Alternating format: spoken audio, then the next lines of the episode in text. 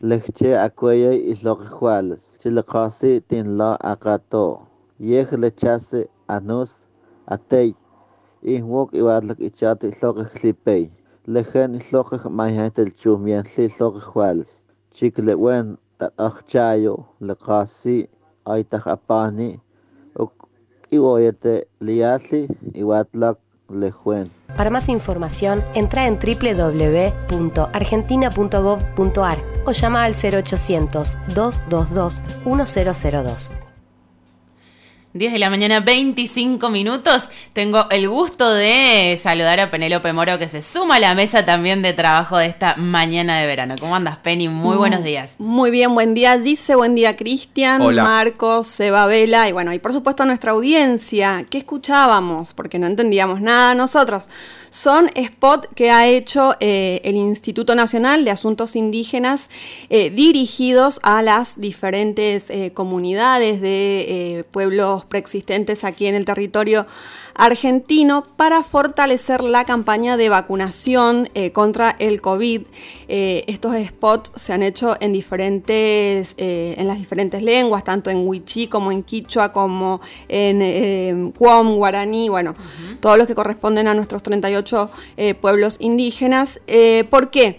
Porque a medida que ha ido avanzando la campaña de vacunación eh, contra el COVID-19, se ha descubierto que eh, las personas que, pertenecen a las diferentes comunidades carecen de eh, los esquemas de vacunación completos o directamente de algún tipo de vacunación, ya sea por su cosmovisión, que ellos básicamente se abocan a lo que es la medicina ancestral, a lo que es este, el trabajo de prevención más que eh, y a fortalecer el organismo a través justamente de, la, de las vegetales, de la naturaleza, y rechazan un poco lo que es eh, el tema de eh, los laboratorios.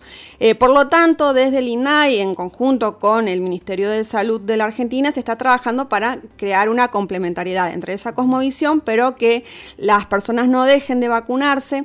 Hablamos desde la radio pública con Magdalena Odarda, ella es la presidenta del INAI y nos decía lo siguiente sobre esta campaña. Surge esta campaña por el hecho de que hay este, personas eh, que pertenecen a comunidades que no se han vacunado y nosotros desde INAI queremos participar de esta política de salud pública, en este caso invitando a las comunidades a vacunarse, eh, porque hemos tenido muchos casos de este, personas que han sufrido el COVID y han estado muy, muy grave inclusive, ¿no?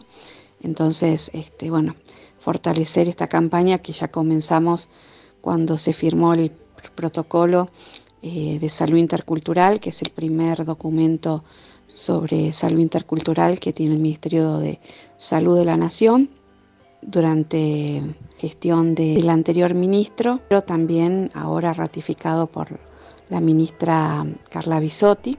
Se, hizo la tarea de traducción en todas las lenguas indígenas eh, de todas las las recomendaciones, sobre todo de precaución. También INAI lo que hizo fue una campaña de entrega de insumos como alcohol en gel, eh, lavandina y bueno, eh, otros elementos eh, destinados a la prevención en más de en casi 18.000 familias de la zona norte de, de Salta, que estaba evidentemente muy comprometidas allí las comunidades con COVID. Bien, eh, justo, justo era lo que estábamos comentando, dice, no tenemos eh, conocimiento de la cantidad de personas que eh, se han contagiado dentro de las comunidades indígenas de nuestro país, de los decesos, tampoco de la cantidad de, vacunación que, se ha realizado sobre estos sectores. Y también le preguntábamos sobre estos números, si se ha avanzado, si se ha trabajado a la presidenta del Instituto Nacional de Asuntos Indígenas de Argentina.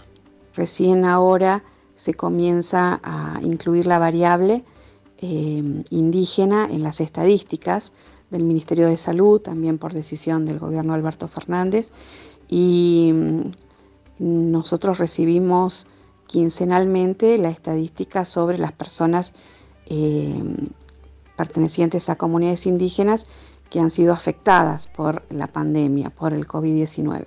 No tenemos información sobre eh, quiénes han sido vacunados o no. Esta información la tenemos solamente de nuestra observación a través de los trabajadores y de los CPI, que son los consejeros de participación indígena, que elige cada uno de los pueblos y que, bueno, son el nexo entre el Estado y las comunidades.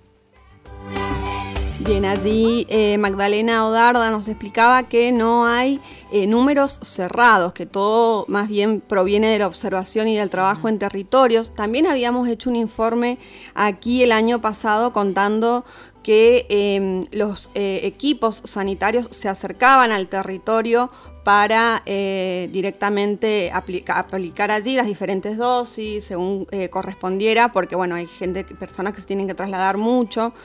Em, ahora se está trabajando en los hospitales de referencia y eh, la intención siempre es avanzar en una política de salud intercultural como derecho, que esto quiere decir que eh, toda la información eh, venga ya de alguna manera traducida en las distintas lenguas indígenas para que eh, sus habitantes eh, puedan acceder a la misma, pero que también se realice eh, una complementariedad entre los saberes ancestrales y por supuesto los saberes occidentales, que es la medicina con la que nos basamos en las grandes urbes. Escuchábamos al respecto lo que nos escuchemos lo que nos decía Magdalena cuando le consultaba si era posible aplicar la salud intercultural en Argentina.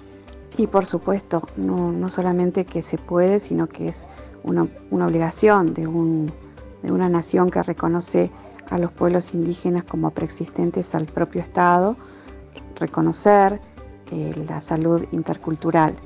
Es todo un proceso también de respeto hacia la cosmovisión indígena y ya tenemos hospitales interculturales como en, como en Neuquén, en la región de Aluminé y por supuesto eh, aquí en Río Negro, donde estoy en este momento, también hay pedidos para convertir a los hospitales eh, en también hospitales interculturales, donde se incorporen facilitadores este, interculturales para, en caso de que haya mamás o papás que deban concurrir al hospital y muchas veces no, no hablan el español y sí hablan este, lenguas como el caso del wichí o el com o el guaraní y es necesario eh, la presencia del, eh, del facilitador intercultural. Pero también es necesario incorporar la medicina ancestral, en el caso mapuche, el lahuén, por ejemplo, pero bueno, todo lo que es la, la sabiduría de los, de los pueblos indígenas que ha sido, ha sido siempre eh, utilizada por las comunidades ancestralmente y también debe ser tenida en cuenta en, una, incorporación a nuestro sistema de salud de, la, de esta visión intercultural. Eh, estamos trabajando en distintos proyectos, pero bueno, uno de ellos es eh, el proyecto de ley de salud intercultural, proyecto de ley nacional, que bueno, se lo vamos a presentar eh, a la ministra Bisotti, que integra la mesa interministerial que ha convocado INAI y la Secretaría de Derechos Humanos de la Nación con todos los ministros para trabajar la temática indígena.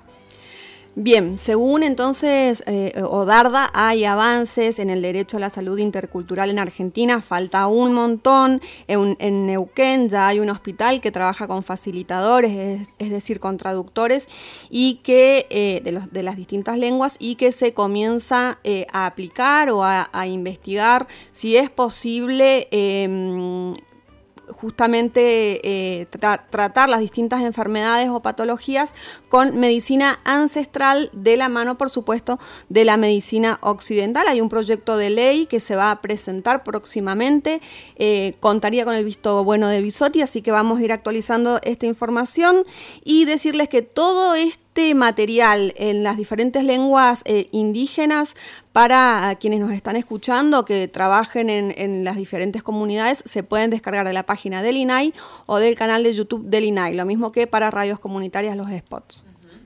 Buenísimo, Penny. Bueno, re importante esta campaña, lo, lo, conversábamos, ¿no? La necesidad de que Argentina siga avanzando en pasos del reconocimiento de los pueblos preexistentes a, al Estado argentino. Así que gracias como siempre. No, gracias a ustedes. Un gustazo. Penélope Moro, cuando pasan 34 minutos de las 10 de la mañana, vamos a una...